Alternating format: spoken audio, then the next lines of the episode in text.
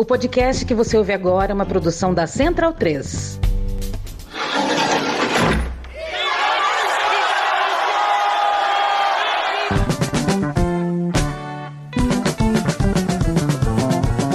Começa agora Guilhotina, o podcast do Le Monde Diplomatique Brasil.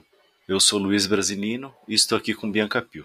E aí, gente, tudo bem? Bom, no episódio de hoje a gente recebe a historiadora Valéria Gomes Costa. Oi, Valéria, tudo bom?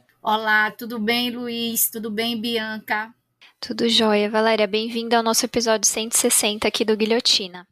A Valéria é historiadora, ativista do movimento de mulheres negras no Recife, professora do Instituto Federal do Sertão Pernambucano, onde atua no curso de licenciatura em Física, ministrando a disciplina de Educação das Relações Étnico-Raciais. Doutora em História pela Universidade Federal da Bahia, licenciada e mestre em História pela Universidade Federal de Pernambuco, Valéria é membro da Associação Brasileira de Pesquisadores e Pesquisadoras Negros e Negras e também do Grupo de Pesquisas em Relações de Gênero, Saúde e Sexualidade da Universidade Federal Rural de Pernambuco. Ela é autora de é do Dendê, História e Memórias Urbanas da Nação Xambá no Recife, 1950-1992, que foi publicado pela Ana Blume em 2009. Ela coorganizou a coletânea Religiões Negras no Brasil da Escravidão após Emancipação, que foi publicado pela editora Selo Negro. E a Valéria lançou no final de 2021 o livro Ominirá, Mulheres e Homens Libertos da Costa da África no Recife, 1846-1890, que foi publicado pela editora Alameda. E é sobre essa obra que vamos conversar agora com ela. A publicação tem o objetivo de reconstituir, a partir das trajetórias de vida, essas experiências dos libertos que conseguiram algum prestígio no Recife. A autora procura entender as estratégias que diversos homens e mulheres elaboraram para sobreviver aos estigmas estigmas impostos pela sociedade escravista. E Valéria, para começar, a gente queria te perguntar como é que você chegou nesse tema, né? Porque esse livro ele é fruto também da sua tese de doutorado. Então, se você puder explicar para a gente como é que foi a escolha do tema e o processo de pesquisa. O meu livro é do Dendê, foi fruto de minha dissertação de mestrado, que eu defendi em 2006. Então, ao final dessa defesa, eu comecei a voltar para uma preocupação antiga que eu tinha desde a graduação, que era fazer uma imersão na história da escravidão aqui em Pernambuco. Na época, o tema dos libertos, que é um tema bastante recorrente na historiografia brasileira e também na historiografia internacional, desde a década de 70, os nomes aqui no Brasil que protagonizaram esse campo de estudo, Kátia Matoso, Maria Inês Cortes de Oliveira, Sheila de Castro Faria. Para o campo internacional, a gente tem o historiador Paul Lovejoy, que publicou a biografia do liberto Mohamed Gar do Baquaqua. Então, no meio dessa grande seara de produções sobre libertos, Pernambuco ainda não tinha nenhum trabalho que pensasse sistematicamente nesse tema, ou seja, que pensasse nos libertos enquanto a categoria social de análise. Embora Pernambuco seja um, um estado, a Universidade Federal de Pernambuco, desde a década de 70 também tem uma tradição nos estudos da escravidão, ainda não tinha nenhum trabalho que pensasse em loco a questão dos libertos e, sobretudo, dos libertos africanos. Em 2008, foi defendida uma dissertação no programa de pós-graduação em História da Universidade Federal de Pernambuco, que foi o primeiro trabalho sobre africanos. Mas daí era sobre os africanos livres, que são aqueles africanos que foram considerados livres após a lei de 1831, né, a lei antitráfico mas sobre africanos escravizados, africanos libertos, ainda a historiografia pernambucana não tinha pensado em delimitar, em fazer esse recorte. Então, na época, o meu trabalho fez essa proposta de recortar os africanos libertos e pensar, sobretudo, na experiência dos africanos da costa da mina, os chamados pretos minas. Por quê? Pernambuco, embora até o século XVIII tenha tido um, um tráfico fluente com a região da Costa da Mina, na segunda metade do século XVIII, esse tráfico cessou. E aí, durante todo o século XIX, período no qual o Brasil se torna o maior traficante de escravos da América, Pernambuco é o segundo maior traficante, perdendo para o Rio de Janeiro, de pessoas da África, da região centro-ocidental, que são as pessoas que foram embarcadas nos portos de Luanda, de Benguela, ou seja, na região onde hoje são os atuais países de Angola e do Congo. Então era interessante pensar na experiência dessas mulheres, desses homens minas que eram minoria em termos estatísticos, eram minorias aqui em Pernambuco, porém, eles e elas tinham uma afluência econômica e se destacavam politicamente em várias estratificações sociais. Por exemplo, nas irmandades religiosas. As irmandades religiosas, e aí aqui em Pernambuco eu vou destacar a Irmandade do Rosário dos Pretos e a Irmandade de São Benedito, duas irmandades que preferencialmente eram escolhidas pelos africanos. A maioria dos seus confrades africanos eram da região centro-ocidental. Porém, quem ocupava os cargos de direção, quem estava dirigindo a mesa regedora, eram os pretos e as pretas minas. Então, seria interessante pensar como é que esses africanos numericamente menor, eles tiveram tanta proeminência aqui no estado.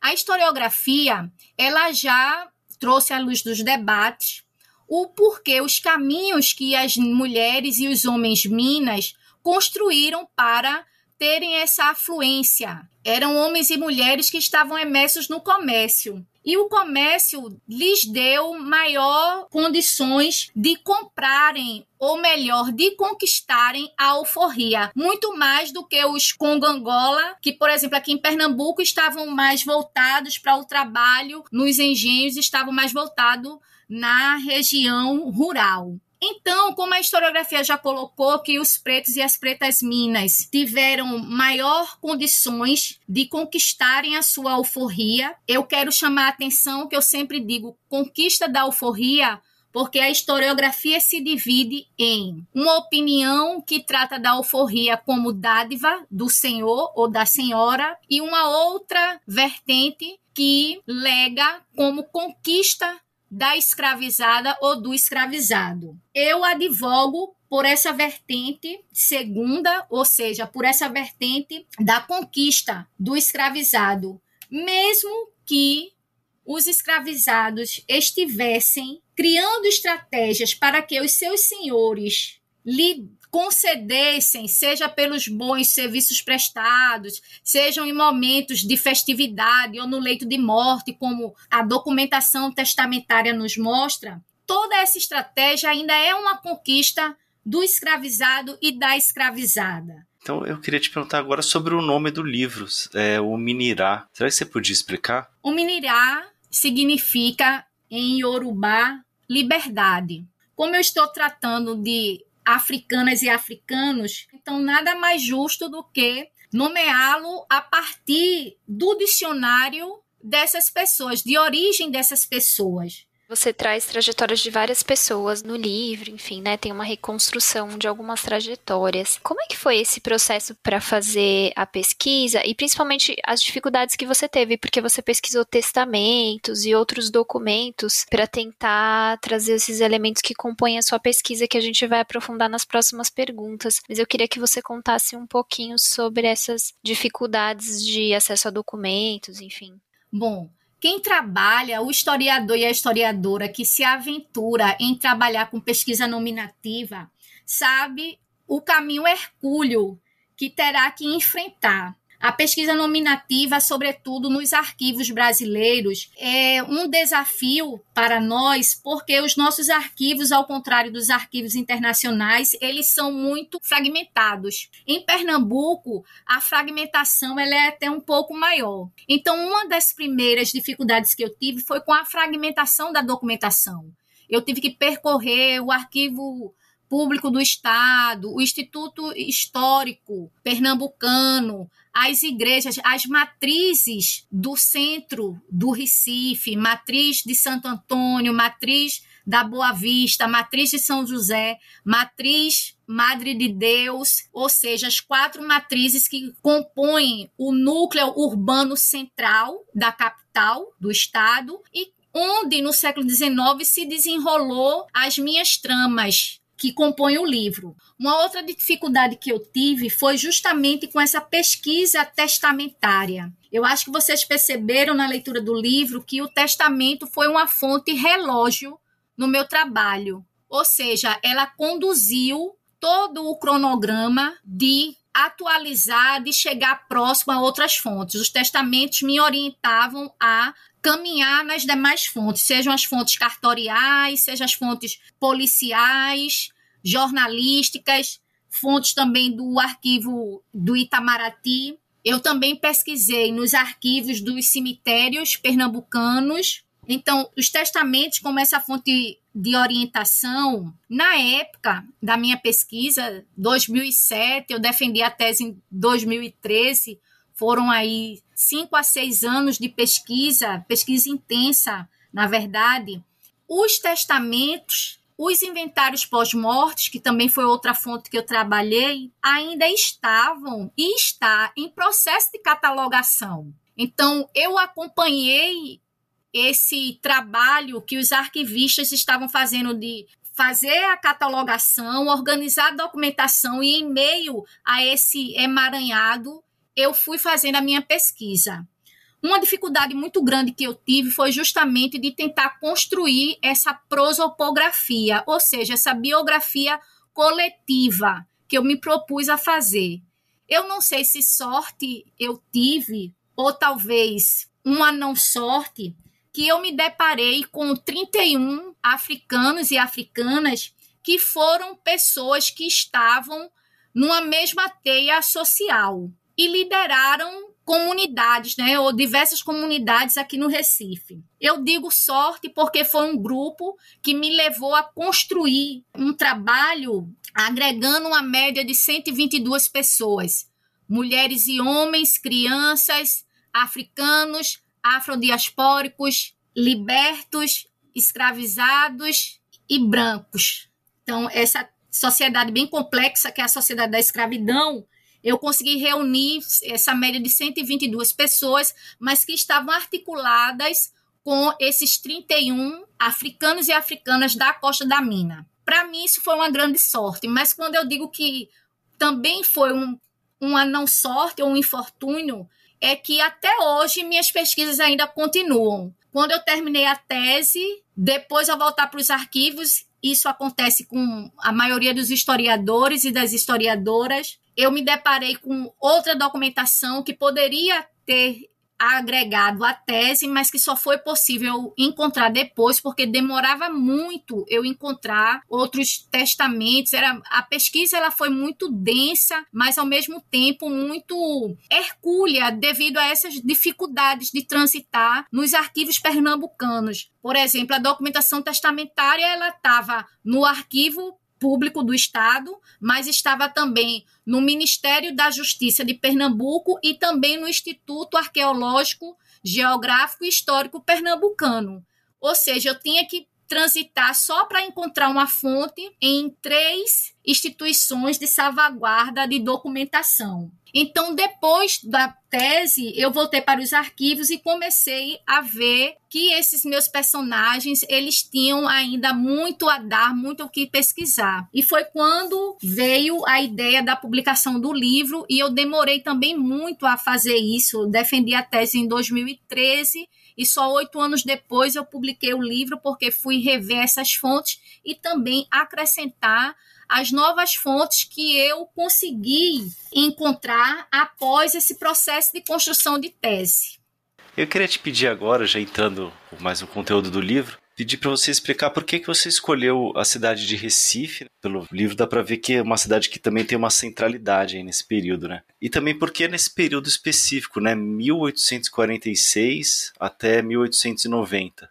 essa demarcação desse corte cronológico de 1846 a 1890 foi orientado pela primeira fonte testamentária que eu encontrei e pela última. Na realidade, a primeira era da primeira africana, Luísa Muniz, que testou em 1846 e faleceu no mesmo ano. 1890, Domingos José Machado foi o africano, o último né, dessa teia que eu encontrei, e que tinha falecido em 1890. Após 1890, a gente já não consegue encontrar documentação sobre as experiências dos africanos de forma tão completa como nesse período de primeira metade do século XIX. Eu até invadir a segunda metade do século XIX foi um outro grande desafio, porque a documentação ela já vai ficando minguada. Primeiro, a gente consegue ver a questão da procedência étnica, e para mim isso era muito importante,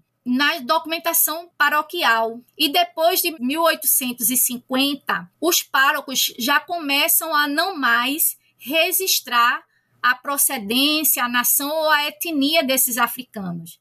Então, para mim encontrar esses africanos, eu tinha que acabar cruzando um monte de documento para ter a certeza, cruzar testamento com inventário, algumas documentação da polícia, para poder, nesse cruzamento, ter a certeza que eu estava trabalhando com africanos e que esses africanos eram os personagens que eu encontrei na documentação paroquial e perceber se realmente era aquela etnia. Essa foi uma questão, e aí devido à demarcação desse tempo. Uma outra pergunta que você me fez, o porquê eu escolhi a cidade do Recife, não só pelo fato de ser recifense, pernambucana e recifense, mas também Recife, como você disse, era uma cidade escravista estratégica para o século XIX. Pernambuco foi a segunda província de maior afluência do tráfico de cativos de África no século XIX isso para o Interland de Congo Angola.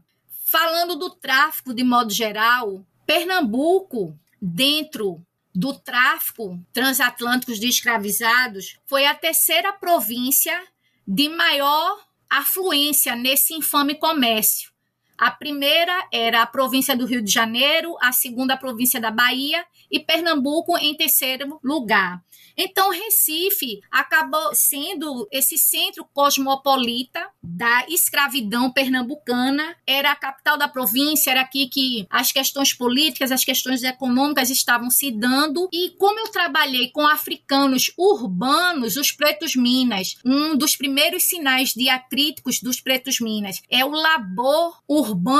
Tinha que ser essa cidade. Eu não poderia ir para o interior ou para uma, uma cidade da zona da mata ou do agreste, porque não se costumava ter pretos minas com tanta frequência como na capital pernambucana. Para a zona da mata, as zonas canavieiras eram mais indicados as pessoas do Congo e Angola, porque eram agricultores, agricultoras então estavam mais predispostos àquele tipo de atividade. Mas na cidade, onde tem trabalhos de portas adentro e de portas afora, ou seja, trabalho de portas adentro, trabalhos domésticos como cozinha, lavagem de roupa, os cocheiros, os trabalhos de portas afora, também a lavadeira, vendedores, né, os ganhadores, as ganhadeiras, mulheres e homens cativos que eram alugados para terceiros. Então, área urbana favorece a esse tipo de escravidão, né? essa escravidão suntuária, ela era mais comum no centro urbano. Uma terceira coisa que eu gostaria de pontuar é que esse meu trabalho, embora eu tenha nomeado como Hominira, Mulheres e Homens Libertos da Costa da África no Recife, na realidade eu deveria ter nomeado como da Costa da África no Brasil, por causa dessa importância que Recife tem no século XIX no Brasil, na questão do tráfico e também nessa concentração de africanos e africanas. Valéria, agora para a gente voltar aí um pouco para esse período, né, do Recife aí do século XIX, você podia contar um pouco como é que era o perfil da população da época, qual era o tamanho da cidade, qual a porcentagem de pessoas escravizadas e também de, de homens e mulheres libertos? Eu sei que você conseguiu levantar esses números, né? apesar, imagino, das imensas dificuldades. Bom, a cidade do Recife, a capital da província pernambucana, ela não diferia das demais capitais escravistas. Era o centro político, econômico. O Recife tem um traçado geográfico bastante peculiar, que é chamada a Veneza brasileira, a Veneza americana, devido à sua geografia de ser formada por um continente, que é o bairro da Boa Vista, no qual habitavam senhores de engenhos que tinham vivendas. As pessoas mais aquinhoadas da cidade tinham vivendas, sítios. Os africanos e as africanas, libertas e libertos, quando conquistavam a afluência econômica, escolhiam o bairro da Boa Vista para habitar, atravessando a ponte da Boa Vista ou a ponte do Arte Coelho. Nós chegávamos na antiga ilha de Antônio Vaz. O nome, essa ilha de Antônio Vaz foi nomeada na época dos holandeses, mas é o bairro de Santo Antônio e para esse período que eu trabalho, Santo Antônio era um bairro gêmeo com o São José. Eles foram desmembrados em 1842. Então, o bairro de Santo Antônio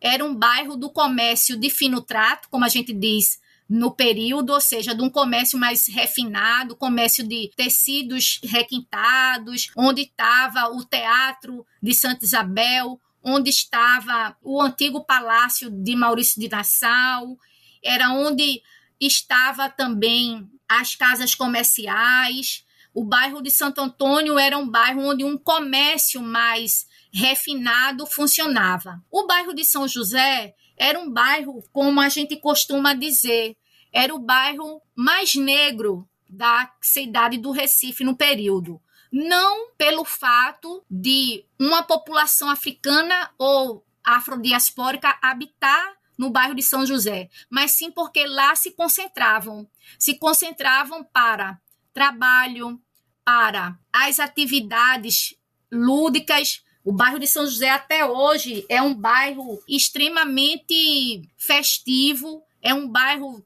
que nasceu o carnaval da população negra e esse bairro era o bairro de grande concentração de cativos e também dos libertos africanos que não tinham tanta afluência econômica. E, por fim, o Porto, que é o bairro do Recife, que nomeia essa cidade né, do Recife, onde estava o porto, por onde transitava as mercadorias, também estavam a casa de moeda, estavam os bancos, onde funcionava mais a questão é, financeira. O bairro do Recife também era dividido numa sublocalidade chamada Foras de Portas, que ia dar acesso a Olinda. Era através do bairro do Recife que nós tínhamos o braço, seja por terra ou seja por rio, para a cidade de Olinda. Esse período que eu estou trabalhando também, o Recife é marcado pelas transformações urbanas. O governador Barão da Boa Vista, que ficou de 1837 a 1844, o meu período já pega toda essa transformação, toda essa urbanização, esse progresso do Barão da Boa Vista. É o período no qual vão aparecer os símbolos que marcam esse progresso da cidade. Em 1851, nós vamos ter o quê? A inauguração do cemitério do Bom Jesus dos Martírios, chamado Cemitério de Santo Amaro, hoje bairro de Santo Amaro, que era o lugar né, de quarentena dos escravizados que vinham do porto. E a inauguração do cemitério de Santo Amaro demarca a laicização da cidade. Tirou do domínio da igreja o poder de conceder o documento do óbito. Então, as igrejas deixaram de enterrar mortos e também de conceder esse documento que era importante, sobretudo para os africanos, fazerem os seus testamentos e abrirem inventário, e outros segmentos também da população. Né? O, o documento de óbito era importante para você provar que era legatário do falecido, do espólio. Então, a inauguração de Santa Amaro acaba tirando da igreja esse poder sobre a morte. É também inaugurado no bairro de São José a Casa de Detenção do Recife, na realidade, ao deslocamento da cadeia. A cadeia que era na Rua da Senzala Velha, no bairro do Recife, foi transferida para o bairro de São José. E essa transferência marca também uma outra questão. O bairro de São José, que é esse bairro negro, que é de concentração grande de cativos, de libertos pobres, se torna também marcado por ser o lugar também onde as pessoas subversivas eram trancafiadas. Uma outra questão também é que esse bairro de São José, ele era visto também como subversivo. Foi ali onde foi construído o Forte das Cinco Pontas, que abrigou os insurgentes da Revolução de 1817. Uma outra marca desse Recife moderno foi também o Teatro da Boa Vista, de 1850. Uma última marca dessa modernidade é em 1872, quando é inaugurado o Mercado de São José. A inauguração do Mercado de São José demarcou também uma nova fase sobre as relações de trabalho. As cidades, as ruas que eram dominadas por escravizados e por libertos que agenciavam, eram ganhadores que agenciavam esse vai e vem do trabalho como ganhadores, como ganhadeiras, agora passou a ser controlado pelas instâncias públicas, né, pelo governo da cidade. O mercado acabou tirando da rua os ganhadores. E a partir do momento que o mercado se chega, então vem toda uma burocracia que acaba tornando a cidade negra do Recife cada vez menos oportunizada para a população pobre, não só liberta, não só afrodiaspórica cativa ou também forra, mas também os brancos pobres que dependiam desse comércio do vai e vem, que eu gosto de nomear assim, que é esse comércio dos ganhadores e das ganhadeiras, antes do mercado de São José. Queria te perguntar sobre o tamanho né, da cidade, assim, em termos populacionais. Em termos populacionais, eu trabalhei com várias contagens no século XIX, além do censo oficial de 1872. Mas eu separei aqui a contagem de 1856, porque a década de 50 é onde se detém a maior concentração dos meus testamentos. Os personagens da minha tese testaram, grande maioria, nessa década de 50. Então, a contagem de 1856 marcava que 40.977 habitantes estavam no centro urbano do Recife, ou seja, ocupando os quatro bairros centrais: Santo Antônio, São José, Boa Vista e o bairro do Recife, que quem vem visitar o Recife na sociedade contemporânea conhece-o como Recife Antigo, mas na realidade é bairro do Recife. Desses 40.977 habitantes, 33.270 eram livres, incluindo aí os libertos. Esses libertos tanto eram africanos e africanas, como também os seus descendentes e as suas descendentes. E 7.707 escravizados. No segundo capítulo do livro, você detalha o que chama de cartografia da liberdade. Você pode nos explicar como é que as, essas pessoas, né, que tinham conseguido a liberdade, foram criando e recriando estratégias para construir lugares próprios na cidade? Bom, eu gostaria de começar, Bianca, explicando por que eu nomeei de cartografia da liberdade. Eu me inspirei num trabalho chamado Visões da Liberdade, do historiador Sidney Chalub, que fala da cidade negra Então, a cartografia da liberdade, na realidade, é essa articulação, esses tentáculos na cidade que envolviam esses libertos. Então, vizinhos, parentes que moravam em bairros diferentes, que estavam unidos, sejam por laços de parentesco, sejam por laços de amizade, sejam por laços de trabalho ou até mesmo pela vizinhança, vizinhança no mesmo bairro ou que se conheciam de outro bairro. Então são vários tentáculos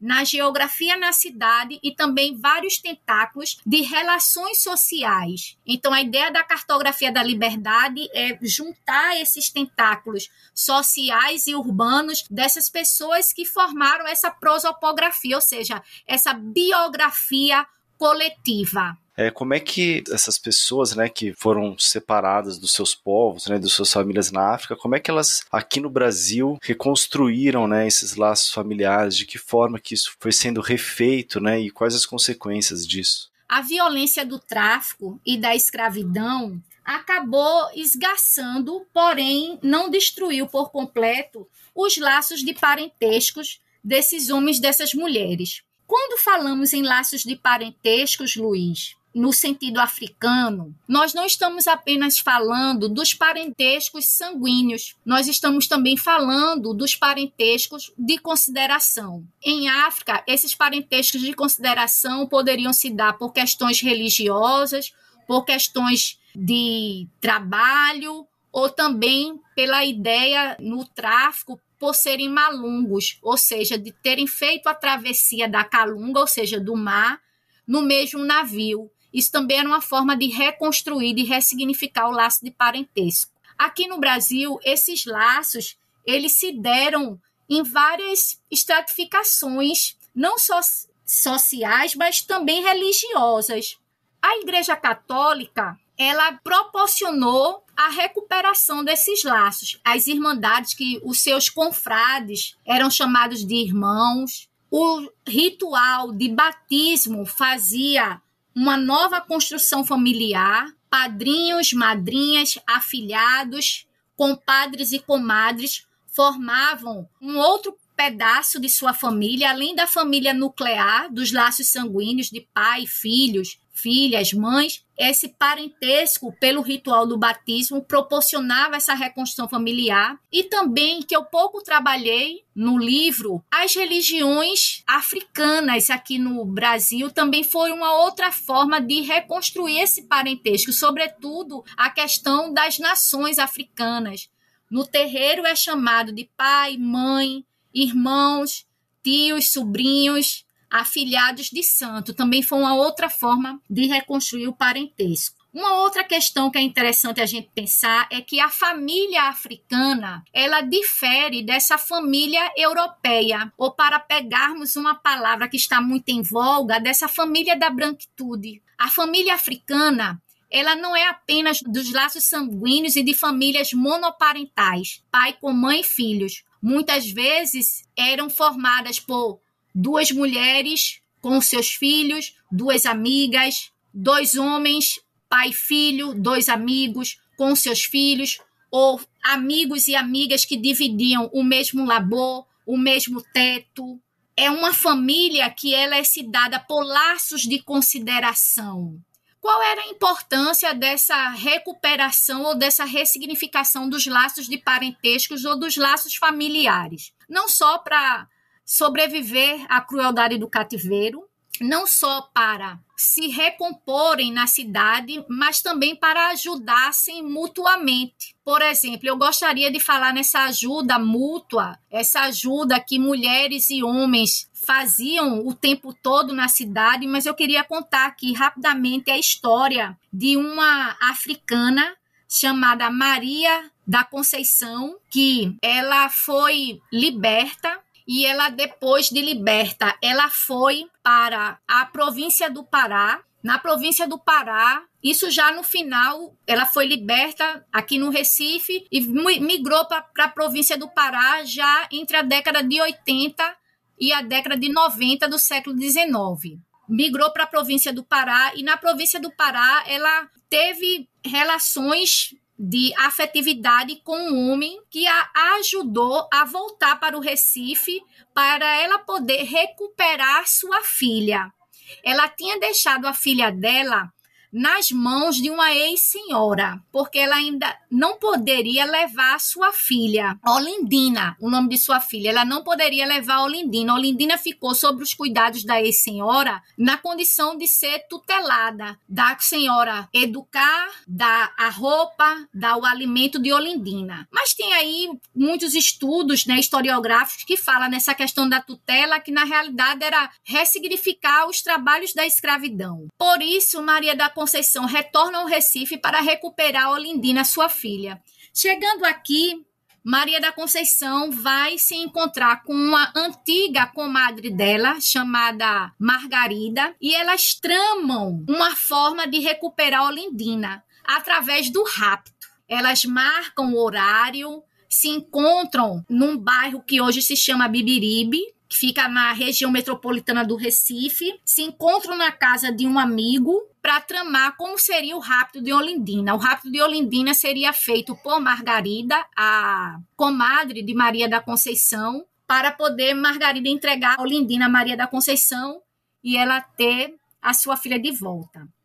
Sem mais delongas, esse plano de Maria da Conceição acabou vindo por terra, não deu certo. Maria da Conceição acabou sendo presa, acusada de rapto, ela foi julgada. Eu não consegui acompanhar o processo dela, justamente por causa da documentação que é muito fragmentada no Recife. Eu ainda estou no encalço né, do, do final do, do processo dela, mas até onde eu trabalhei o processo dela, ela estava ainda sendo julgada se era culpada ou não do rapto e o que era pior, se poderia provar que realmente era mãe daquela filha. A violência da escravidão foi tão grande que até destituía as mães de seus filhos. Mas eu quero ressaltar que esses laços de parentesco, essa ajuda mútua, era interessante porque numa saga perigosa que era raptar uma criança da casa de um ex-senhor, de pessoas de poder no Recife.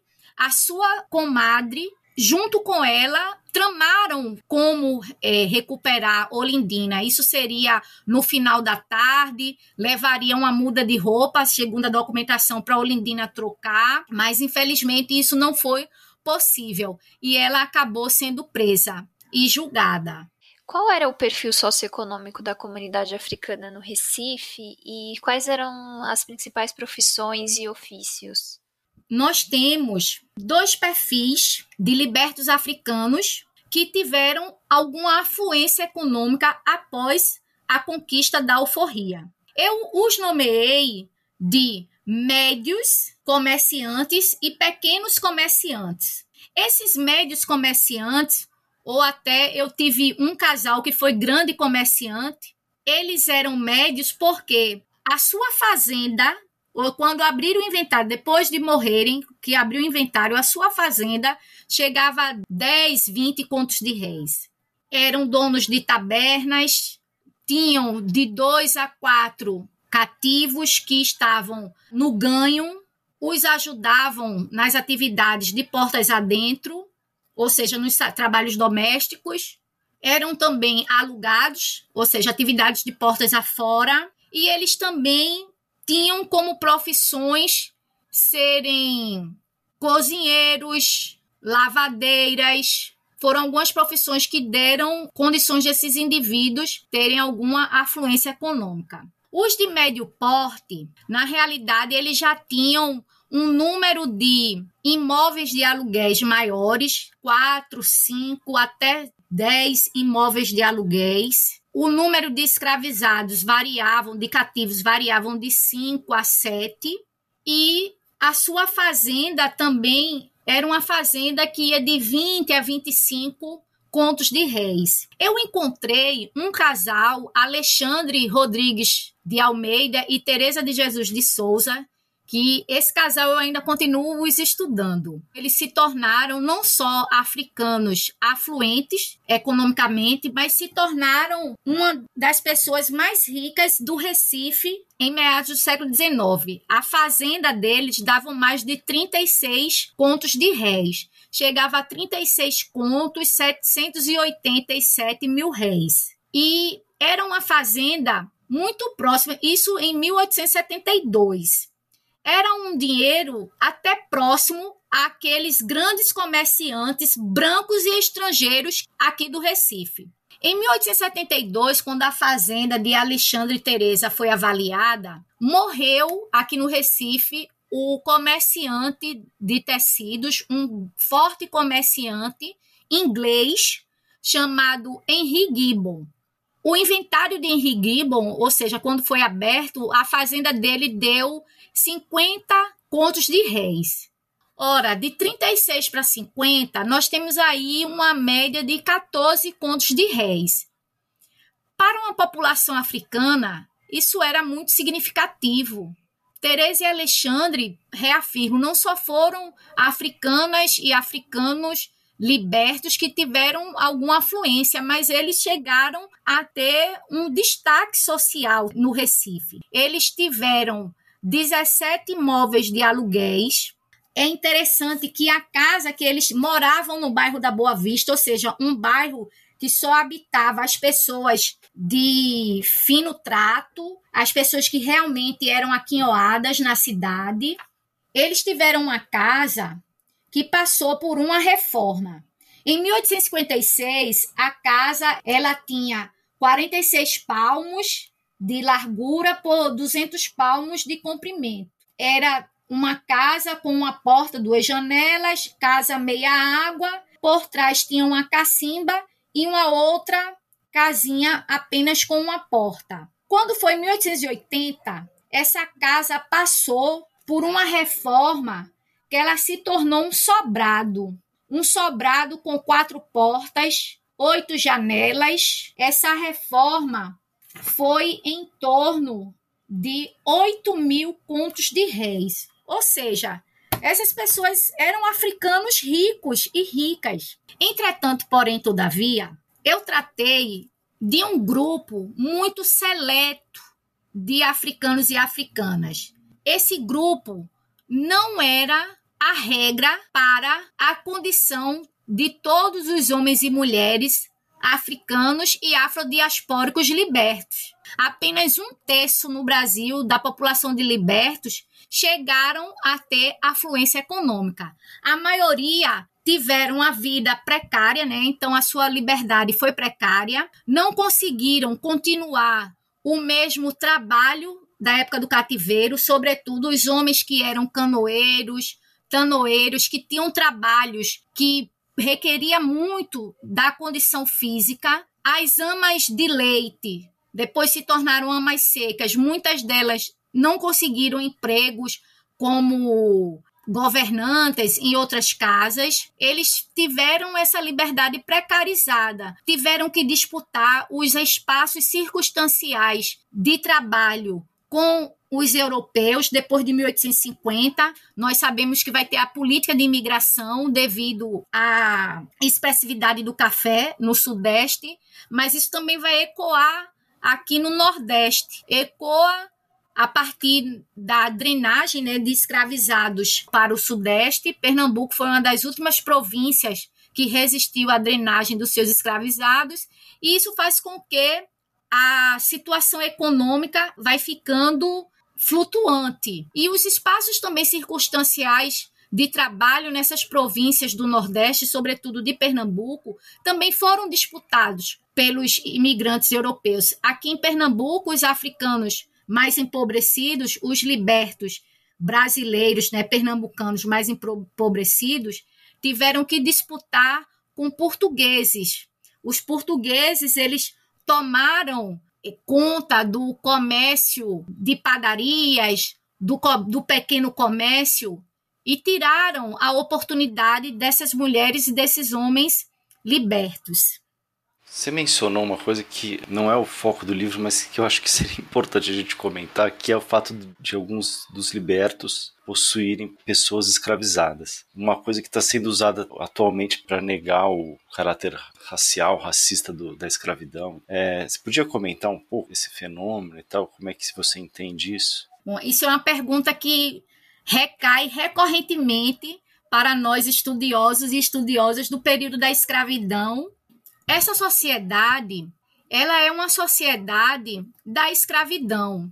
E as sociedades escravistas, a, essa lógica da escravidão, ela é reproduzida. Então, esses libertos ou esses cativos que também tiveram outros escravizados estavam apenas o quê? Reproduzindo a cultura daquela sociedade. Uma outra coisa que é interessante se pensar é que na própria África, a cultura escravista, embora fosse diferente do que ocorreu aqui em Pernambuco, que lá era uma escravidão de linhagem, o cativo tinha autonomia sobre os seus bens, não poderia ser vendido. Uma outra lógica aqui no Brasil foi a lógica da expoliação, de reduzirem a semoventes, mas já fazia parte da cultura dos africanos a escravidão. Aliás, Luiz, eu queria dizer que a escravidão é algo inerente às sociedades. A escravidão foi inerente aos grupos humanos. Então, todas as sociedades passaram, experienciaram pela escravidão de diferentes maneiras. Como diz o historiador Paul Lovejoy, a escravidão africana ela passou por inúmeras transformações. Essa aqui no Brasil, que é marcante por como eu falei, né, transforma as pessoas em semoventes, esgaça pelo tráfico os laços de parentesco, os laços comunitários, mas essas pessoas também estavam reproduzindo a lógica dessa sociedade. Valéria, e como é que era a religião aí desses libertos e como é que ela se relacionava com a sociedade da época, né? A igreja, né, muito presente, hegemônica, dominante no período. Os libertos com os quais eu trabalhei, eles eram católicos. O catolicismo, o cristianismo, melhor dizendo, já era uma religião velha conhecida dos africanos desde o século XV. Antes de Colombo chegar às Américas, o catolicismo já era conhecido dos africanos, sobretudo os africanos centro-ocidentais. E aqui no Brasil, a religião católica ela teve uma importância na vida desses libertos, uma importância bem especial, porque através da igreja eles reconstruíam seus laços comunitários e também seus laços de parentesco. E as irmandades eram também espaços de poder. Uma outra questão a se colocar é que, além de eu ter trabalhado com católicos, esse catolicismo, porém, ele precisa ser visto não dentro de uma ortodoxia europeia. Esses africanos que chegaram aqui, além de já terem experiência com o catolicismo, era um catolicismo já reelaborado. Era um catolicismo como John Thornton fala, um catolicismo negro, traduzido dentro da cultura africana. Aqui no Brasil, o que é que vai acontecer?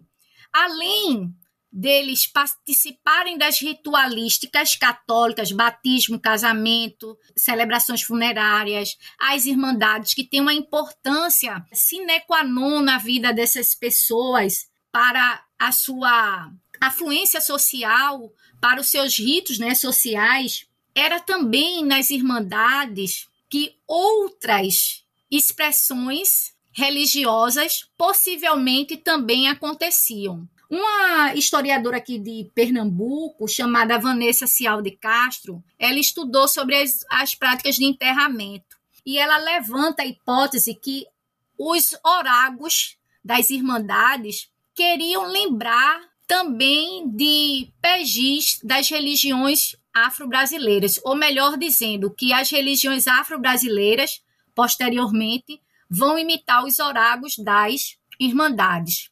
E quando os africanos né, faziam esses orágos, queriam também lembrar-se de práticas religiosas não africanas que tinham em África. Além de eu trabalhar com católicos, esses católicos eram católicos, que eu gosto de dizer, olha, eram católicos duvidosos. Por quê? Uma parte desses africanos que eu trabalhei, eles se diziam católicos no Testamento, porém eles tinham outras práticas, práticas muçulmanas e também práticas da religião africana, né, que aqui no Recife nós chamamos do Xangô pernambucano, o candomblé. No último capítulo do livro, eu vou e trabalho justamente com um grupo de africanos que participavam de todas as ritualísticas católicas, ou melhor dizendo, algumas delas, como batizar seus filhos, muitas vezes resistiam a casar-se na igreja, mas eram muçulmanos. Eles, em 1872, fazem um protesto, e esse protesto vem a público, porque um outro grupo de africanos libertos, para poder legitimarem a sua expressão religiosa vão se apresentarem como maometanos, como muçulmanos, e vão reivindicar erguer um templo religioso. Esse grupo é liderado por um africano chamado Joaquim Vieira da Silva, conhecido pelos candoblecistas como Obassanian, que esteve na fundação do Ileaxel Ponfonjá, na Bahia, e também participou da fundação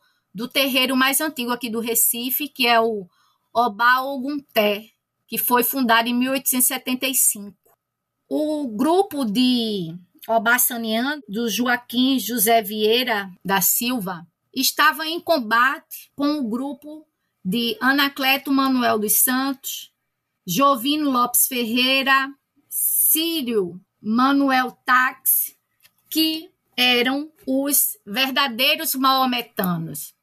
Esse combate entre esses dois grupos de libertos de religiões distintas, mas que também se diziam católicos, socialmente católicos, rendeu várias notícias em jornais durante a década de 70, e essas notícias de jornais elas foram compiladas por um historiador aqui pernambucano, já falecido, José Gonçalves de Melo Neto, mas também foi recuperada pelos historiadores Flávio dos Santos Gomes, João Reis e Marcos Cavalho no livro Alufarro Fino. Esse livro foi lançado até na época que eu estava fazendo o doutoramento. E eles recuperam esses combates dos candomblecistas com os islâmicos, né, os maometanos. Ora, essa ideia de catolicismo, ela precisa ser repensada quando a gente fala desses africanos libertos. Não que eu esteja querendo dizer aqui que eles não fossem convertidos seriamente a fé católica. Mas é preciso a gente entender que para os africanos jogarem com mais de uma religião, terem a sua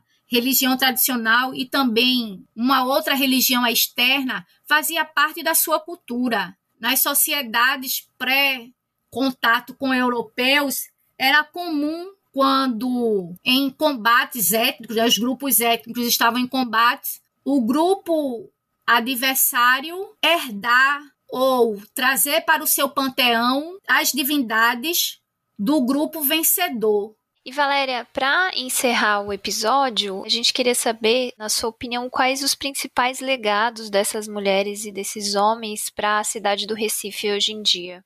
Bem, o legado desses homens e dessas mulheres estão em todas as partes do Recife.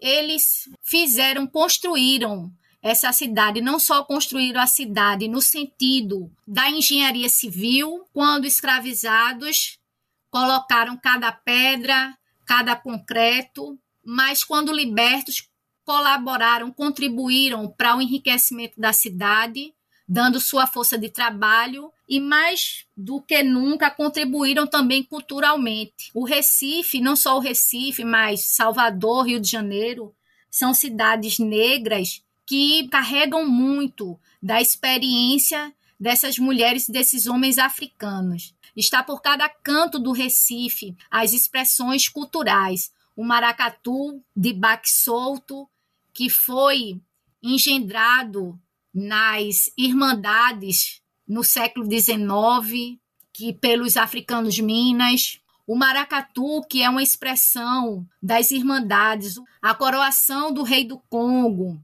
as procissões das irmandades, que depois foram ressignificadas nos cortejos de maracatus. O carnaval da cidade do Recife, do bairro de São José, como a Noite dos Tambores Silenciosos, que faz reverências aos antigos ancestrais, a essas mulheres e esses homens que construíram a cidade do Recife, econômico e culturalmente falando. Os sambas, as troças, os afoxés, essas expressões carnavalescas, o frevo, toda essa cultura carnavalesca que marca Pernambuco, que marca o Recife, é um legado dessas mulheres e desses homens. Queria encerrar falando do legado de luta, voltando para a questão das mulheres, essas nossas ancestrais deixaram para a gente um legado de luta, de se reinventarem na cidade, dos laços de solidariedade com outras mulheres, os homens também, laços de solidariedade com outros homens, com outras mulheres. Creio que esse também seja um grande legado, os laços de solidariedade que hoje as mulheres e os homens negros têm. Hoje recebemos a historiadora Valéria Gomes Costa, que está lançando pela Alameda Editorial o livro O Minirá, Mulheres e Homens Libertos da Costa da África no Recife. Valéria, muito obrigada pela participação aqui no Guilhotina. Obrigada a você, Luiz, obrigada, Bianca, pela oportunidade e pela prazerosa conversa. Valeu demais pela troca de ideias, Valéria. O Guilhotina é o podcast do Le Monde Diplomatique Brasil. Para apoiar este projeto, faça uma assinatura a partir de R$ 9,90 em diplomatic.org.br/assine. Mas, se você não puder neste momento, você nos ajuda muito seguindo e compartilhando nosso conteúdo no Instagram, no Twitter e no Facebook. E se você tiver alguma sugestão ou crítica, é só escrever para a gente em guilhotina.diplomatic.org.br. Até semana que vem. Até.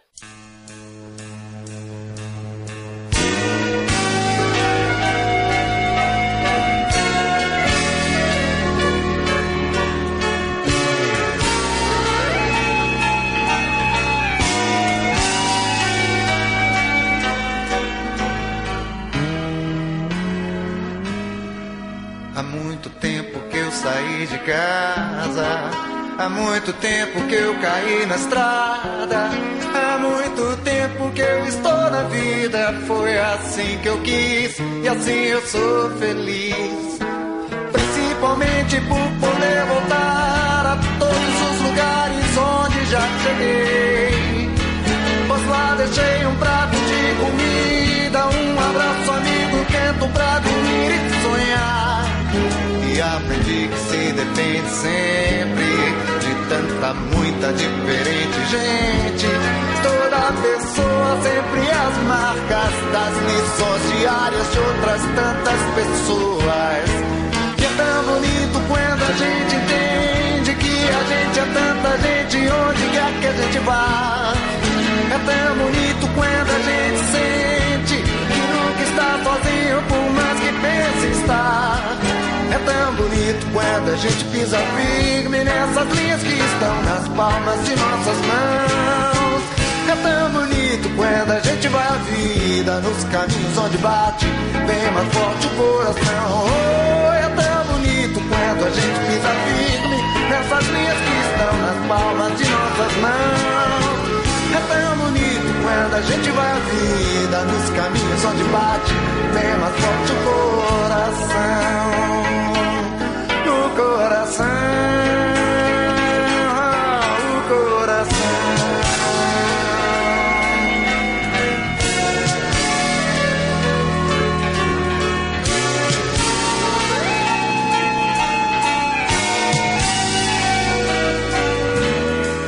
E aprendi que se depende sempre de tanta, muita diferente gente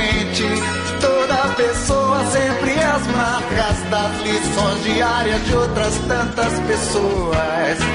E é tão bonito quando a gente entende que a gente é tanta gente onde quer que a gente vá.